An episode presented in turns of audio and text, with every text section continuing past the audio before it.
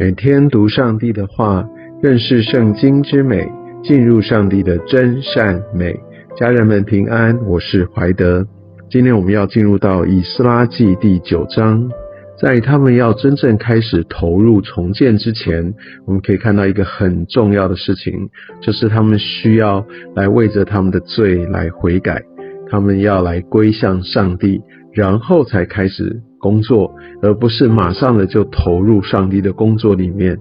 要先处理罪的问题。所以我们可以看到，在这边众首领来见他，他们为自己的罪啊，被有这样的一个激动，要来好好的先来认罪。他们觉得现在自己没有办法。呃，因为他们的心或者他们所背负这样的罪，而这些的罪正是他们被掳，正是被管教的这些的罪。而当他们继续的在最终的话，我相信他们也有这样的一个自觉，这样没有办法得着神的悦纳。所以这边所讲到的状况，特别就是在他们。回归了呃到这块地以后，回归他们的故乡。但是经过一段的时间，那我想特别就是指第一批他们回来的人，那他们生活就又融入了呃当时的一个生活形态。因为在当时呃可能就是有一些的外族人、外邦人哈留在当地。因为这边就讲到说，迦南人、赫人、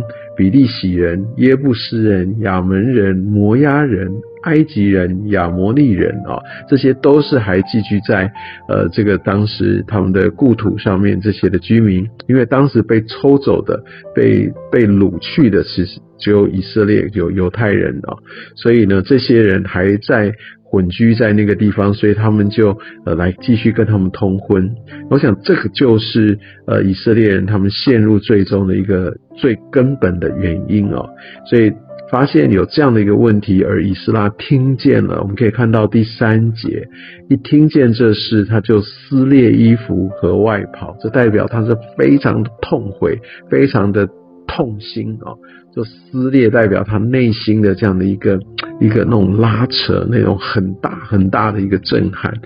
所以他可以看到他拔了头发胡须，惊惧忧闷而坐。当然，我们现在在恩典的时代，我们觉得说，哇，上帝是这么的慈爱哦，我怎么可能需要为这件事情这样的过不去呢？就是我们知道上帝他会赦免我们的罪嘛，所以呃，他是慈爱的嘛，所以我就不用太呃觉得怎么样，呃，这才有会不会有点太大惊小怪？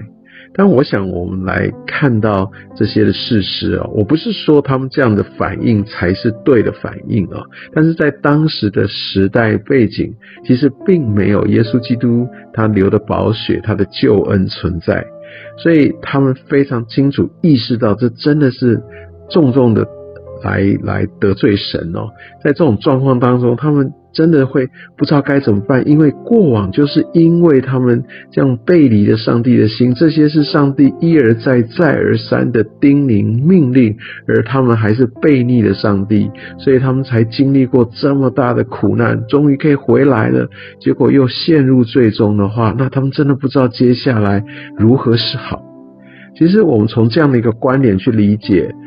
然后我们来对比我们现在所领受到的恩典。我们应该要有一个清楚的认知，其实我们所犯的罪，我们所背离神的心意，这个所造成的后果，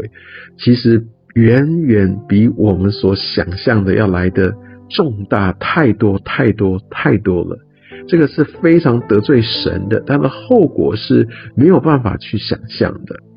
但是呢，也就是因为我们活在耶稣基督的救恩里。因为他已经用宝血已经来洗净我们的罪，所以我们对罪如果有一个正确的认识，知道那个真的是很严重，那我们就可以更加的珍惜，更加的认识这个救恩有多么宝贵。因为如果没有耶稣基督给我们的救恩哦，其实我们的罪，其实我们的认知应该就像第六节，他要暴愧蒙羞。因为这个罪哦，我们怎么可能敢来到上帝的面前呢？也因为这个罪孽灭顶，罪恶滔天，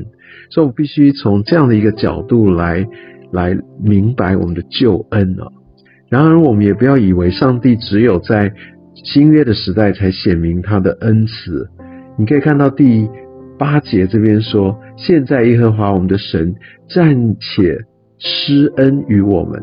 给我们留些逃脱的人，使我们安稳啊，如钉子钉在他的圣所。”所以这边我们可以看到，其实即使人犯了罪，根本不配得着这样的一个呃安置，但是呢，还是施恩给他们。